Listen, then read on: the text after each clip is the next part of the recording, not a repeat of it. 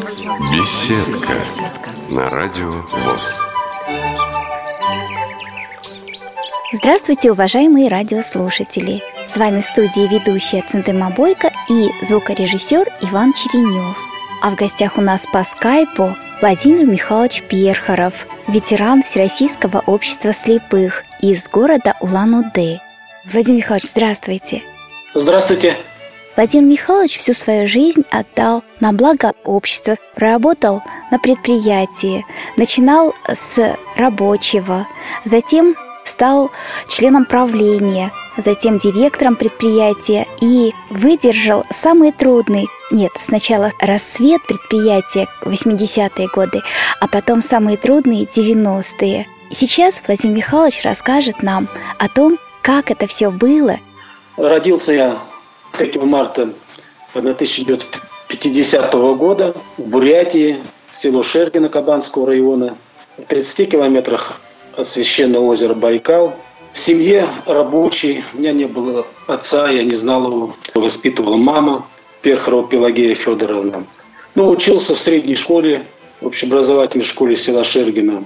Учился, ну, первые классы, первый, второй, третий вроде бы хорошо, был отличником. Потом постепенно появились другие интересы, кроме учебы. Съехал на троечки, и вот при сдаче экзаменов уже в восьмом классе у меня в табеле об успеваемости половина была троек. В девятом классе, уже в октябре месяце девятого класса, мы с товарищем пошли на охоту э, в лес. Произошел несчастный случай. Осторожное обращение товарища с охотничьим ружьем вот, привело к беде. Я потерял зрение полностью. И с того времени стал инвалидом по зрению. Ну, прямо скажу, что первое время никакой трагедии, что произошло, я не понял, не почувствовал. Тем более после некоторого лечения в республиканской больнице города Лонды появилось немножко зрения. Такой вот, э, мог я самостоятельно передвигаться. Надежда на то, что все-таки медицина у нас сильная и все это быстро поправится. Получилось не так. Прошло сколько-то времени, наверное, год уже. Я за это время побывал в клинике в Иркутске Лозной, потом в Москве имени Геленгольца. И пришло осознание, что лечение не поможет, я останусь слепым навсегда. То остаточное зрение, которое появилось в первое время, оно постепенно сошло на нет. И действительно, я вот сейчас представляю, я не знал, вернее, не успел даже подумать, как буду строить свою дальнейшую жизнь вот в таком состоянии. Но мне уже будучи в глазной клинике, зав. отделением Баяну, Надежда Божидаевна сказала, вот пойдешь в общество слепых, там будешь работать, там получишь образование, выучишься. В общем-то, не знаю, как было бы без Всероссийского общества слепых, но именно там я нашел себя, нашел свою судьбу, можно сказать. Ну, считаю, что стал полноценным человеком. Ну, вот так вот было на первых порах. Это с самого начала ну, там в обществе, конечно, это очень должен быть большой рассказ, потому что я сразу же окунулся в такую бурную жизнь, само производство, общественная работа, вот, интерес э, к художественной самодеятельности, к шахматам, ну, ко многому другому. Конечно, сделали жизнь очень интересной, чем, по, по сути дела, я отчасти живу и сейчас, на сегодняшний день. А чем занимались на предприятии? Что делали? Ну, когда я поступил, это был февраль 67 -го года, вот в этом году исполнилось ровно 50 лет, меня поставили на сколотку деревянной тары. Это деревянная тара готовили мы для хлебозавода лондонского, для мясоконсервного комбината, для упаковки консервных банок. Был такой порядок, что вновь поступивший человек на предприятие должен был пройти почти все, все этапы, работы, да? которые да, Потом сразу, немножко поработав на этом производстве, перевели в колпачковый участок, комплектовка кронинг пробки колпачка. Потом картонажное производство было, там туда перевели месяца через два. И, а вот в октябре 1967 года начали осваивать выпуск армированных электрошнуров для бытовых приборов, электроприборов, ну, в частности вот для кипятильников по кооперации с заводом электромашины Ланденский. Перешел туда на освоение вот этой продукции, чем очень горжусь, потому что этот профиль стал на 30 и более лет основным профилем производства Ланденского предприятия ВОЗ. Вот начал там буквально там 2-3 человека мы пришли туда, потом это производство превратилось в большущий цех, где работало более 100 человек, причем уже тогда были вынуждены организовывать работу в две смены. И вот до 2002 года вот этот участок худо-бедно существовал. Но самый расцвет, как вы правильно подметили, это были 80-е годы. Ну, не только, наверное, на нашем предприятии, вообще во Всероссийском обществе слепых. Пошли государственные заказы. Мы перешли больше от кооперации наше предприятие, по крайней мере, Лондонского УПП. Больше мы включались в народно-хозяйственный план. Это было проще. Не, не надо было ломать голову, где взять работу, как получить сырье, куда сбыть продукцию. Вот так жили, так вот было. В молодые годы там еще работал обойщиком мягкой мебели, делая деревянные кровати по кооперации с нашим бурятским деревообрабатывающим комбинатом. Ну, еще какие-то работы. В общем, прошел все рабочие специальности, которые тогда в то время были на УПП. То есть, получается, прежде чем руководить предприятием, вы сами все попробовали, поэтому уже руководили с пониманием всего, да? Конечно, так. А вот вы сказали про самодеятельность. Что она тогда из себя представляла? Я не особо талантливый человек в этом отношении, но, по крайней мере, когда я обучался в школе, у нас там э, был урок пения, ну, как, как это было в деревнях? Никакого музыкального, специального, квалифицированного, специального педагога не было по пению. Пение преподавал один из учителей, кто мало-мало умел петь, скажем, учитель математики там, или истории. Uh-huh, uh-huh. Ну вот и мне нравилось это э, петь, и даже обучаясь до девятого класса, даже раза два-три я выходил на сцену в качестве, так сказать, вокалиста. Солиста, да? А, да, солиста-вокалиста. Сюда приехал, здесь так вот было – не успел я только поселиться в общежитии, там ни одного дня еще не отработал практически, уже приходит заведующий клубом, спрашивает, кто такой, что умеешь делать, умеешь петь или там играть на каких-то инструментах, и умеешь ли играть в шахматы. И буквально на второй день меня, значит, сразу в клуб, руководитель Брыков Александр Петрович, Баян, вот давай, ну давай.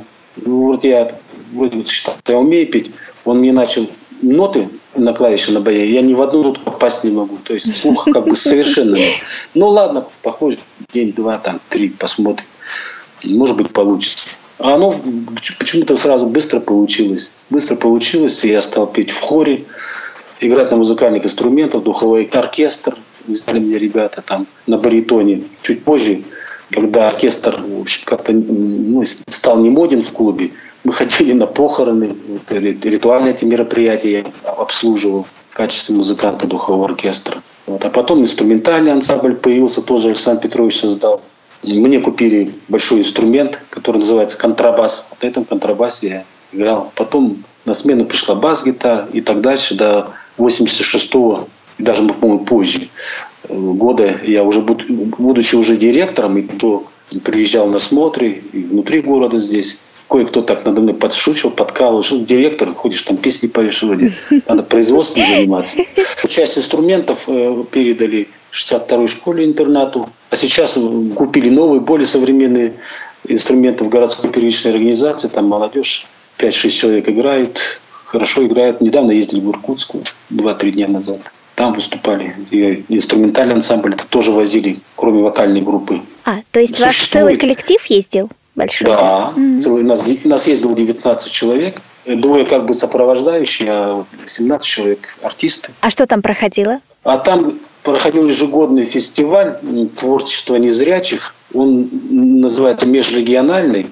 Ну, правда, там только Иркутская область, все первичные, ну не все первичные, а такие, где есть самодеятельность первичной организации. И вот из Бурятии мы ездим уже четвертый или пятый раз. В прошлом году с Кургана парень приезжал, тоже участвовал. Ну вот, поем там, занимаем места хорошие.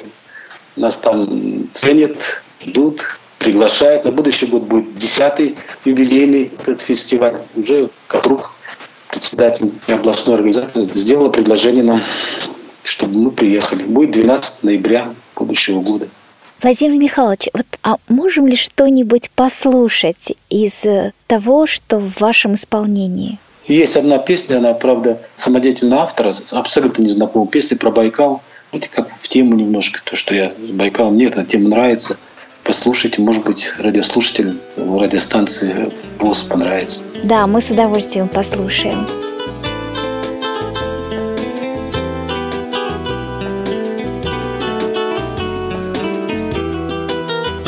Над Байкалом солнце встает Над Байкалом ветер песни поет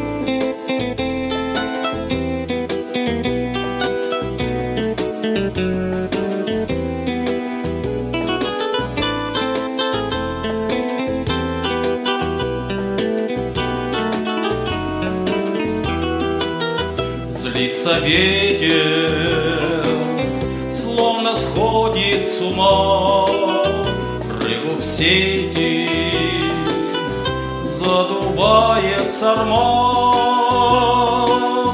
Коль случится беда, не оставят следа, Ни крутая скала,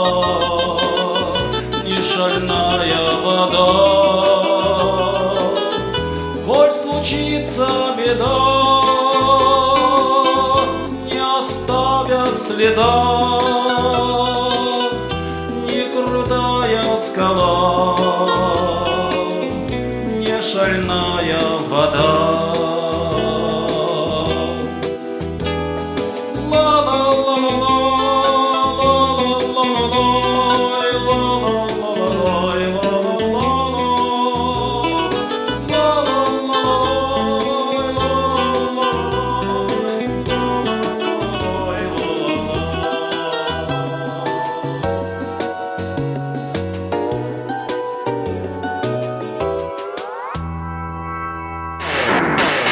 Радио ВОЗ. Для тех, кто умеет слушать. Напоминаю, что сегодня у нас в гостях по скайпу Владимир Михайлович Перхаров, ветеран Всероссийского общества слепых из города Улан-Удэ. Владимир Михайлович, а вот давайте вернемся все-таки в ваше детство. Я так понимаю, действительно, что вы родились в таких замечательных краях на берегу Байкала. Природа, это рыбалка, охота. И можете рассказать что-то о своей родине малой? Так, ну что рассказать? Я уже сказал, что это наше село находится вблизи озера Байкал, а еще ближе река Селенга. Ну, вы знаете, что это самая большая река, которая впадает в озеро Байкал. В четырех километрах находится наше село от реки. Конечно, все мое детство было связано э, с природой, с лесом, с речками, которые вблизи Шергина. И вот на Селенгуму ходили пешком тогда даже велосипеда вот у меня, скажем, не было. Мы жили так скудно очень все это было. И вот мы пешком туда выходили, там рыбачили. Ну, все лето, можно сказать, что пропадали на природе и ночевали там, и питались чем придется. Где рыбы, где картошки из дома принесешь, хлеба. Вот так вот, вот в лес постоянно. Потом, когда пойдет, начнется ягоды грибы, то вообще мы не вылазили. Ни с реки, ни из леса. В общем, воспоминаний много об этом. Я до сих пор помню, где, как протекала река, скажем, ну, какие-то вот где был лес, как пройти туда. До сих пор, ну, прошло уже 52 года, как я незрячий. Все это я отлично помню, как вчера. И даже когда в первые годы приезжал туда уже незрячий, ребятишек, ну, своих родственников, там, водил в лес, показывал, рассказывал, как идти надо. И мы попадали именно туда, куда хотели попасть. Вот слепой проводник был, значит, рассказывал, вот такое было. Ну, рыбалка, конечно, прежде всего. Потом пристрастились охотой, стали, когда стали повзрослее, лет в 10, я, по-моему, уже взялся за ружье, потому что близко лес, близко река, утиная охота. Все были, как говорится, охотники, поэтому потом ружье, с ружьем вот так и мотались, поэтому и учеба в школе не очень-то была в последнее время. Но село, как бы сказать, оно находится, я говорил уже, что в четырех километрах от реки, тут Хараус такой мелкий, он уже был Хараус, это название тоже протоки. Я всегда говорил, беспутный тот человек, который здесь поселился первый. А это произошло, как, как, как говорит история, в 1704 году. Понимаете? После Санкт-Петербурга наше село образовалось на следующий год. Не само, что там что-то пойти, как, как убить какую-то птицу там, или утку, или, или зверя какого-то завалить. Не это. Хотя, конечно, азарт какой к этому был. Но просто нравилось по лесу ходить. Значит, э, все любопытно, всем интересно, как деревья растут, значит, какие там зверюшки бегают. Вообще это очень увлекательно. Мне, мне нравилось. Я с удовольствием ходил, и ребята, да, мы все, по-моему, одинаково были.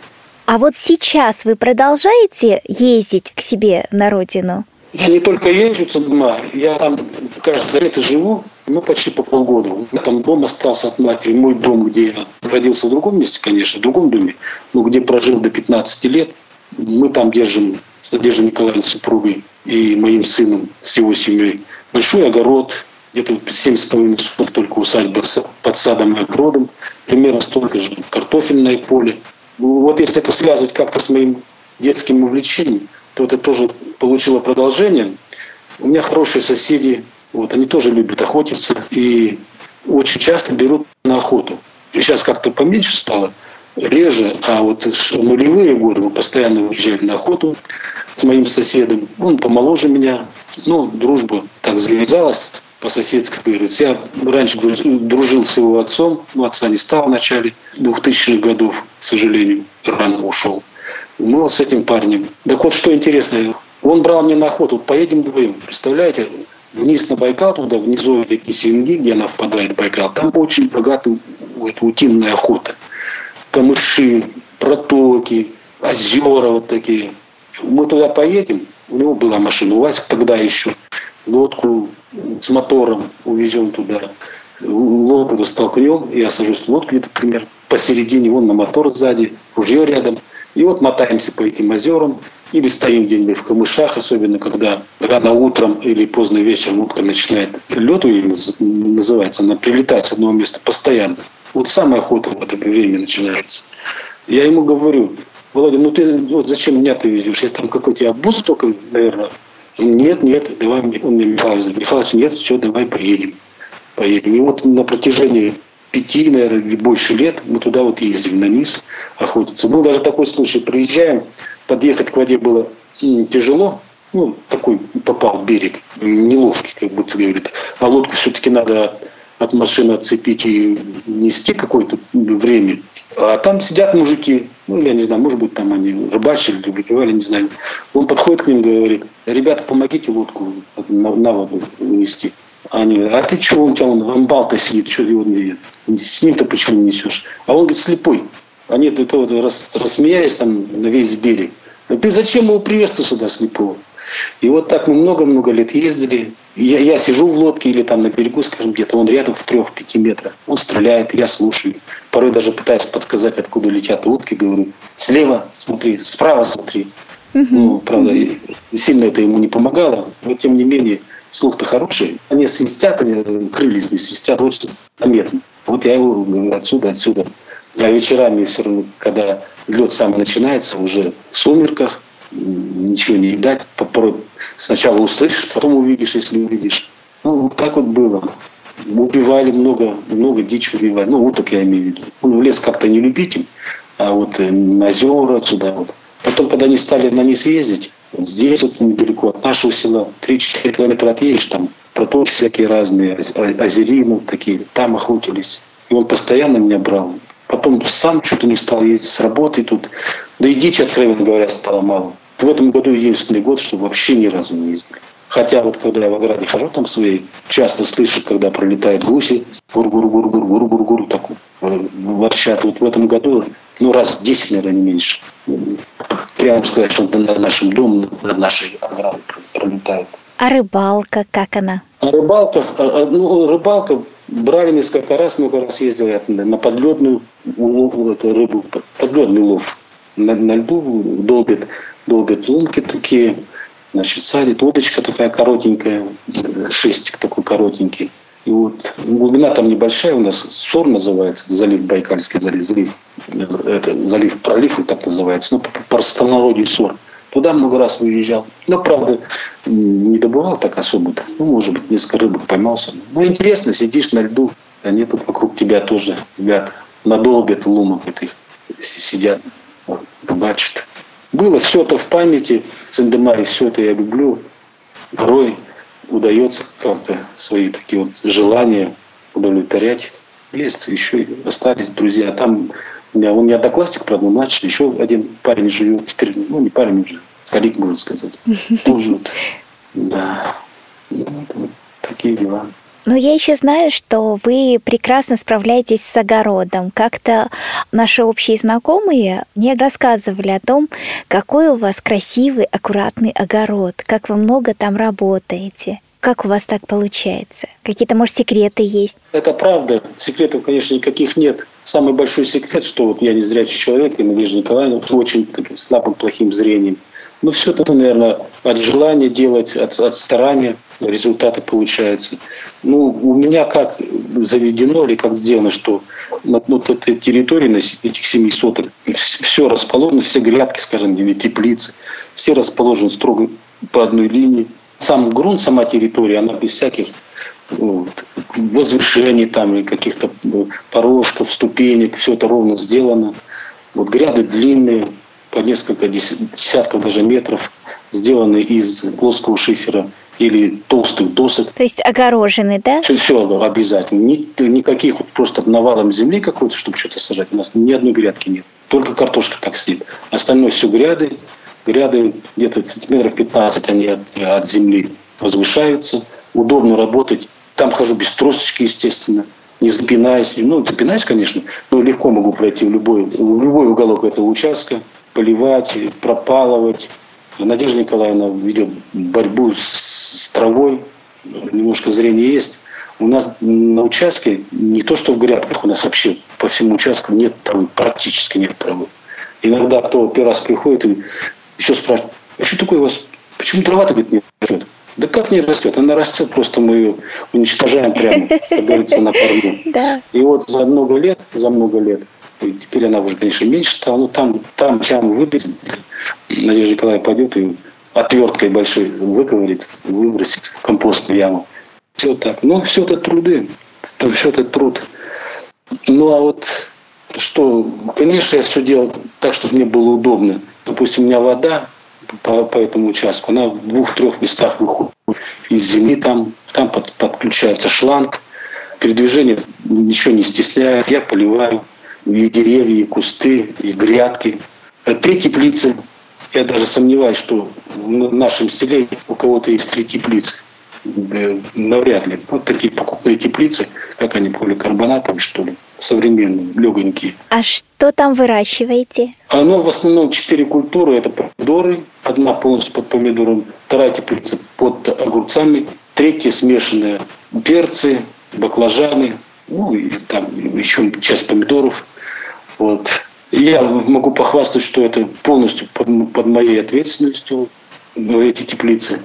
Невестка приедет, только рассаду весной посадит, и все, она уходит оттуда, и потом приезжает только в дни, когда надо собирать. Только урожай только собирать, собирать. да? Всякие эти подвязки, рыхление, подкорки, это я все делаю сам. Благо, воды хватает, но стараюсь все делать сам.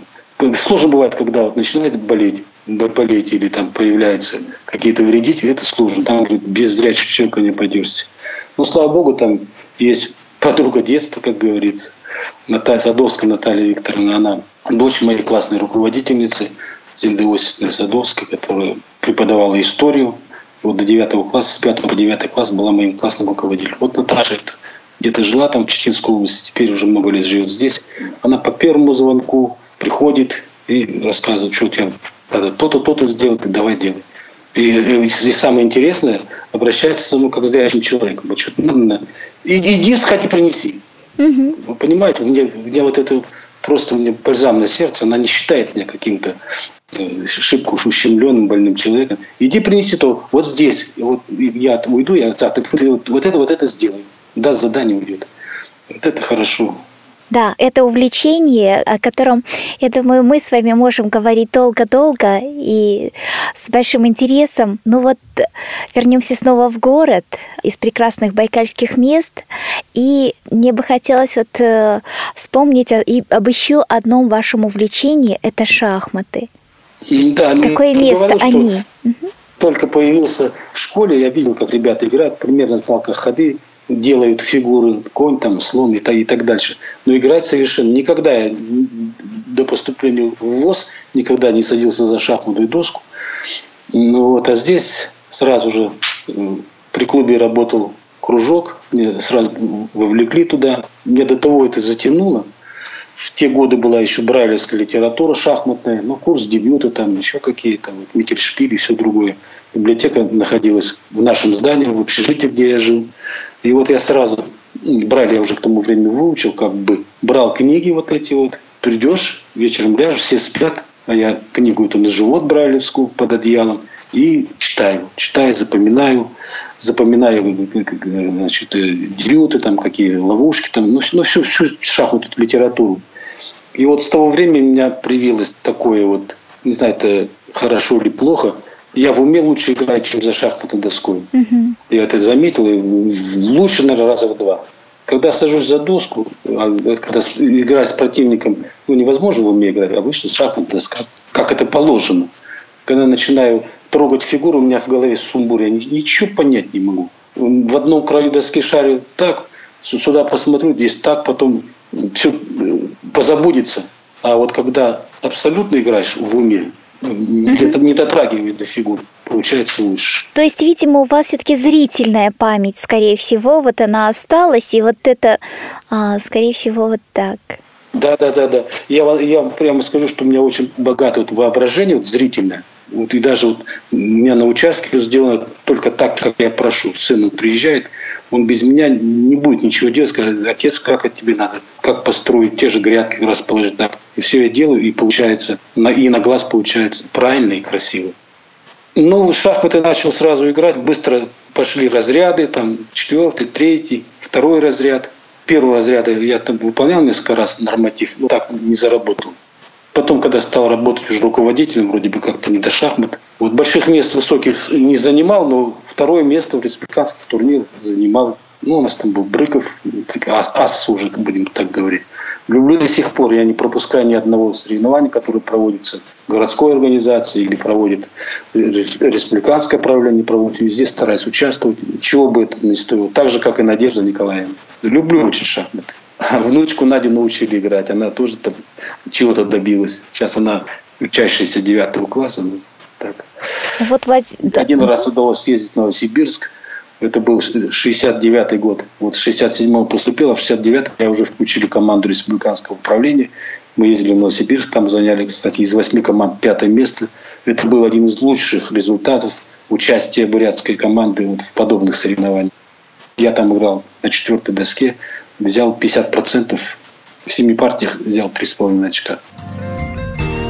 Вы слушаете Радио ВОЗ. Мы раскрасим мир звуками. Напоминаю, что сегодня у нас в гостях по скайпу Владимир Михайлович Перхаров, ветеран Всероссийского общества слепых из города Улан-Удэ. Вернемся к предприятию. То, что вы от рабочего дошли до руководителя, мы уже сказали. Но как это произошло? И при этому предшествовала, конечно, ваша долгая учеба, учеба в институте, а затем в Москве на курсах повышения квалификации работников ВОЗ, да, то есть подготовка резерва кадров. Вот эти моменты как? Чем они особо были выдающимися? Ну, видимо, во мне было заложено стремление добиваться чего-то, ставить какие-то цели, задачи, если так громко говорить. Это действительно так. Я всегда стремился быть на виду. Благо мне позволяли мне какие-то, пусть небольшие данные. И поступив на работу, я не отказывался ни от каких общественных дел. Избирался там, где можно, и в бюро, там, профсоюзный комитет. Уже в 23 года возглавил бюро первичной организации, производство первичной организации на предприятии. Ну и так дальше пошло, пошло. Потом уже руководящих органов республиканской организации. Потом мой предшественник Смородников Александр Иванович, который проработал в этой должности 32 года, сказал, что надо готовить резерв он тогда уже был предпенсионного возраста, направили меня от нашей организации в Москву. Это был 83 год. С 83 по 84 год я там учился. Это были такие очные курсы. Сейчас как-то заочно ездят, там сдают экзамены и что-то еще. А тогда вот 11 месяцев мы там учились, без всяких перерывов и всего. Это был факультет организаторов промышленного производства ВОЗ. Готовили тогда руководителей промышленных предприятий, организаций общества. Мы учились еще с одним товарищем, Семеном Василием Сандуичем, отсюда из Бурятии. В 1984 году закончил, а в 1985 год уже на следующий уже была отчетно-выборная конференция, по-моему, 20-я республиканская перевыборная конференция. И Александр Иванович сложил полномочия, порекомендовал меня. Меня вот избрали председателем, тогда называлась не организация, а управление, председатель республиканского управления. И через несколько дней Центральное управление ВОЗ возложило на меня обязанности директора предприятия. Ну, так было, и он так исполнял обязанности. То есть в одном лице был руководитель региональной организации, директор. Ну, стал работать, работа пошла вроде бы, стала получаться.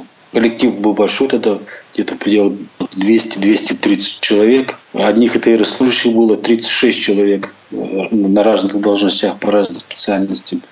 Стало получаться, производство, объем производства росли, заработная плата росла, какие-то социальные вопросы решались неплохо. Получали квартиры в больших количествах по долевому участию. Ну, многое другое. 36 человек вот, в 86 году, 87 году получили участки, земельные участки в черте города Улан-Удэ под дачей. Это тоже, считаю, было большое достижение. Здесь мой вклад есть.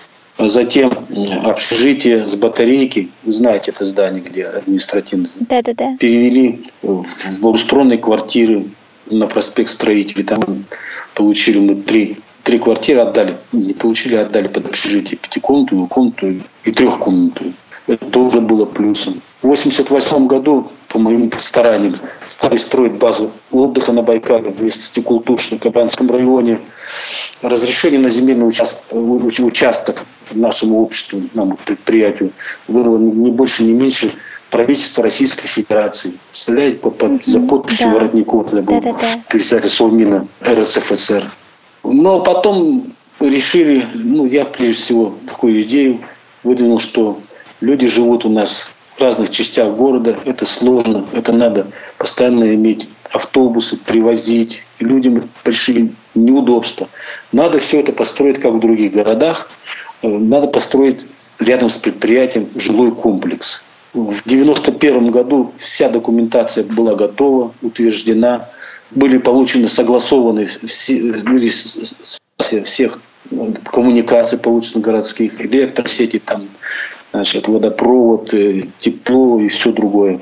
напротив нашего предприятия здесь уже даже готовились сносить дома, вот этот квартал, чтобы построить этот комплекс. Что он из себя представлял? Это были небольшой высотности здания, три здания, трехэтажные, по-моему, что ли, э, соединенные теплыми переходами. Кроме жилья там должна была располагаться республиканская библиотека для слепых, кафе там какое-то, вот, еще какие-то для социальных нужд, клуб, естественно, там должен быть. Ну, потом, сами знаете, 91 второй год. К сожалению, да. И, да, 90-е годы. Пришлось все это бросить. И так бумаги, по-моему, так и лежат там. Проектно-сметная документация утверждена, лежит так. Никакого движения не получилось. И это я себе ставлю заслугу, что, или, по крайней мере, при мне это было. А, да, и самое главное не сказал. Я в 85 году пришел на работу. Это сентябрь был. А уже была проектно-сметная документация на, на реорганизацию предприятия, ну, реконструкцию. Это, это при Александре Ивановиче были документы mm-hmm. сделаны, mm-hmm. тоже также утверждены все центральным управлением, СКБ там, вот. Но поскольку мощностей всегда в советское время очень много строили, не могли никак пробиться, чтобы кто взялся за это строительство, этого корпуса. И вот это тянулось. Александр Иванович меня прямо сводил туда, в момент передачи полномочий, сводил туда, Совет Министров, не помню сейчас, по-моему, были, ну, кто, видимо, занимается строительством. Сказал, это вот мой преемник, надо сделать, чтобы все-таки построить этот корпус, склад там, перестроить другие помещения. И в этом году опять не получилось. А вот уже, уже в 86 году по осени вырыли котлован, правда, только бросили, правда, они его. А в 87 году началось бурное строительство. Вот этот корпус, вы Цендема, наверное, знаете, это двухэтажный корпус. Да, большой. конечно. Потом склад угу. там большой, холодный, правда, склад. Там мастерские какие-то. Вот это строилось при мне. И в декабре 1988 года комиссия, госкомиссия приняла, подписали все там, как положено. А тепло так и не дали. Большая проблема была, во-первых, укомплектовать оборудованием вот это все, эти все здания и подвести тепло. Особенно с теплом было тяжело. ТЭЦ-2, по называется она теперь, никак не могла протянуть туда тепло на нижнюю батарейку. Должен был пройти мимо нас, РСО и уйти на пивзавод. И вот сколько я без счету раз городские власти, администрация города проводили всякие совещания со строителями, с нами. И в этом году не получилось. И когда сдавали наш корпус, уже приезжали люди, а отопления не было. Нам пришлось подключиться к существующей маленькой котельной, которая обслуживала предприятие. Вот так зиму кое-как перекоротали, а на будущий год уже подключили к теплоцентрали города. Вот это, знаете, очень было интересно. Для меня это все в нове было и э, ходить там по организациям, участвовать в работе вот этих совещаний, что-то доказывать, там, слушать умных, грамотных людей. Это была большая школа была. Но, тем не менее, значит, худо-бедно построили. Правда, проект не очень удобный. Там крыша была, мягкая кровля, не шиферная, а мягкая кровля. Потом это все стало лопаться, стало протекать вовнутрь туда. Пришлось мне просить деньги в центральное правление, что сделать обычную крышу шиферную. Ну и это сделали. Сейчас вроде не жалуются, что протекает. Вот это тоже было. Mm-hmm. Это все вот э, за время моей работы. Потом, когда начались 90-е годы, кошмар вот этот, падение. У нас, кто брал у нас шнуры для бытовых приборов, даже наши предприятия, та же электромашина, авиационный завод, производство сразу упало. Кому поставлять? Некому. Потом мы отправляли в 15, наверное, предприятий Российской Федерации, в Казахстан, в Беларусь, везде отправляли свои армированные провода по, по госзаказу как бы. Все это упало. А второй профиль большой был, это сшили рукавицы специально. Тоже нужды в спецодежде не стало, в том числе в этих рукавицах. Еще махом в 2-3 года все упало мы превратились буквально. Вот эта специализация, с одной стороны, хорошо, что специализировалась на двух-трех видах выпуска продукции, но когда их не стало, и все, ну, и заняться нечем. И а что делать? Ну, всяко перебивались. Ну, вы, вы тоже вот знаете, цендоматом пакетики стали клеить, ну, всякую всячину придумали. А что это? Пакетиками спасешь, спасешь разве это производство? Коробки там какие-то подводки собирали, еще что-то.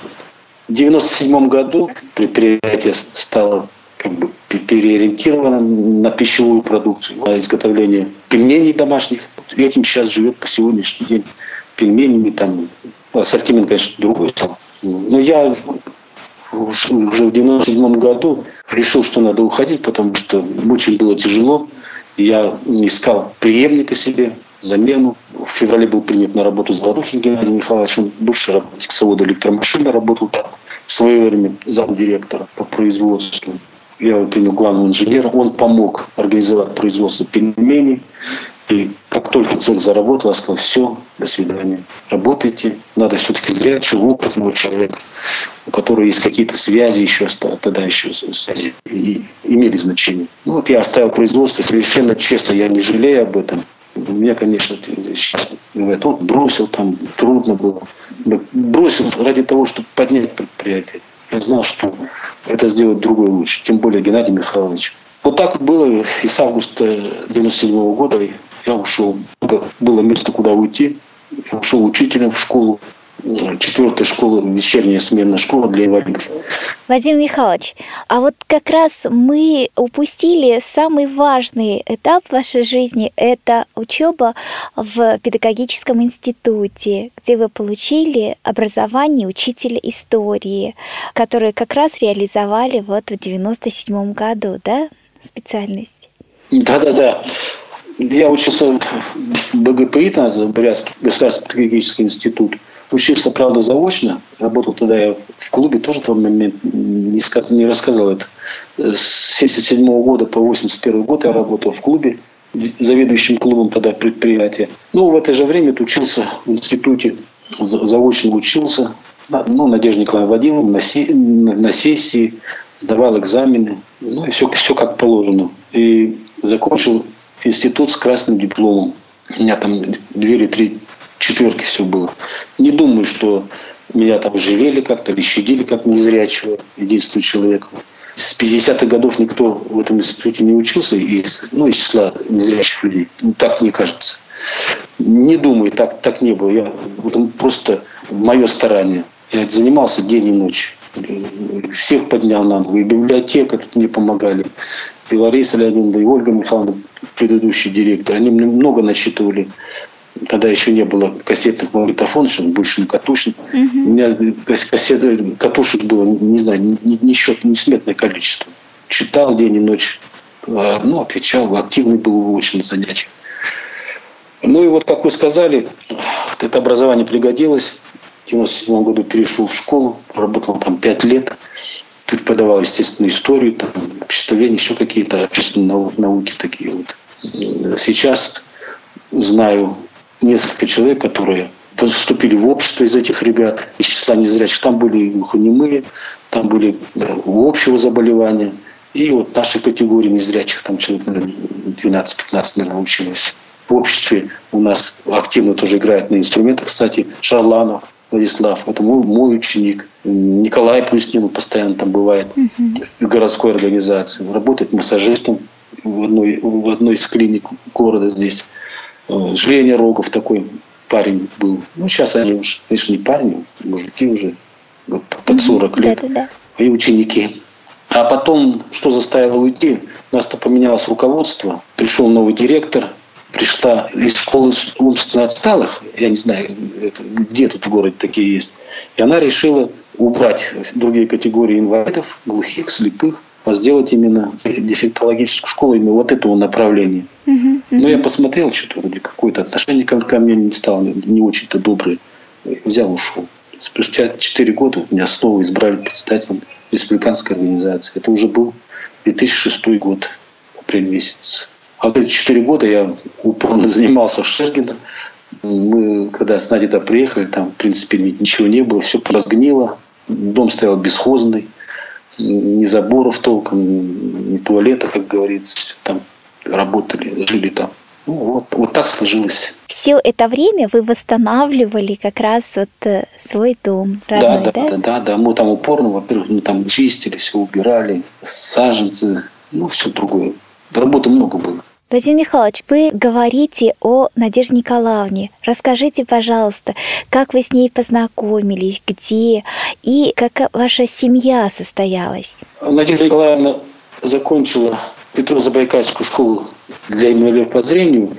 Приехала она на два года младше меня на предприятие, в 65 году, где-то по лету. Но поскольку я появился там жили вместе в общежитии, ну, как это обычно в жизни бывает, познакомились, жили в соседних комнатах, как говорится, познакомились, ну и так постепенно-постепенно решили жить вместе. В 1968 году, 13 августа, зарегистрировались. На будущий год будет 50 лет нашей совместной жизни в августе да. месяце. Угу. Ну, тут быстро пошли дети, родился сын Женя в 68 том же году. Через год дочь Ирина. Ну, вот так. Конечно, во многом то, что я чего достиг в жизни, я всегда не стесняясь, а с гордостью говорю, что это заслуга Надежды Николаевны, потому что у меня был, как говорится, очень защищенный тыл. Я решал свои вопросы, карьерные, учебу, все другое. Все остальное, все домашнее, все она закрывала сама. Так что я в этом очень ей благодарен. Потом везде вместе. У меня не было проблем, как часто бывает у незрячих людей, в мобильности, куда-то пойти, поехать. В любое место, хоть у них зрение не очень-то. Ну, мы, мы ездили в другие города, и до сих пор ездим. Недавно вот Щиты приехали, там у друзей были. Вот. Ездили везде. Было дело, что несколько раз в курорт ездили, далеко, и Геленджик, и в Евпаторию, ну, в Москву, везде. В общем-то, будем говорить, что в этом смысле я вытянул в жизни счастливый лотерейный билет. Ну и сейчас у вас уже растут внуки и даже, по-моему, правнучка, да?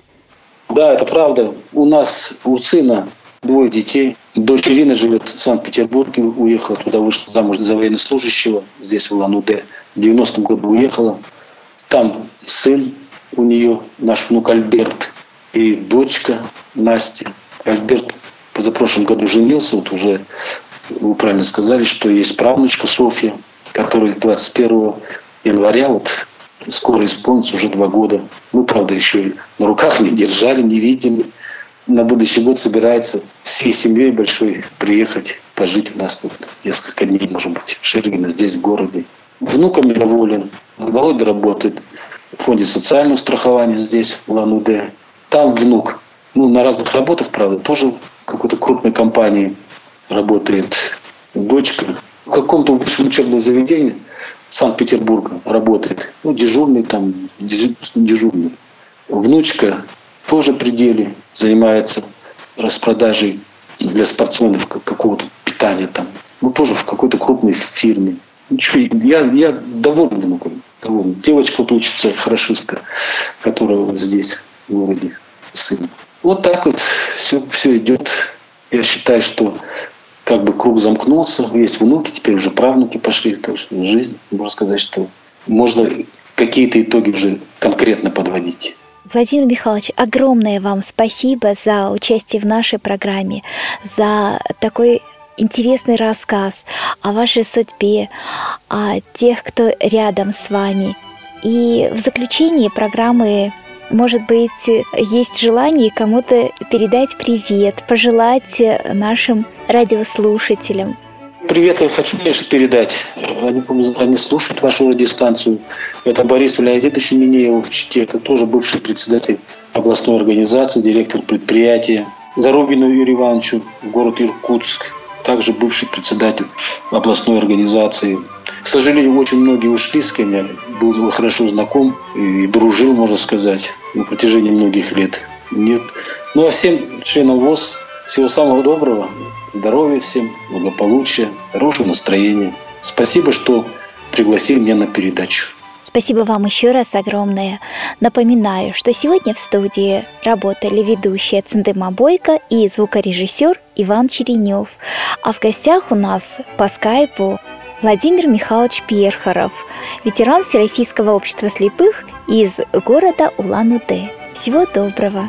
До новых встреч!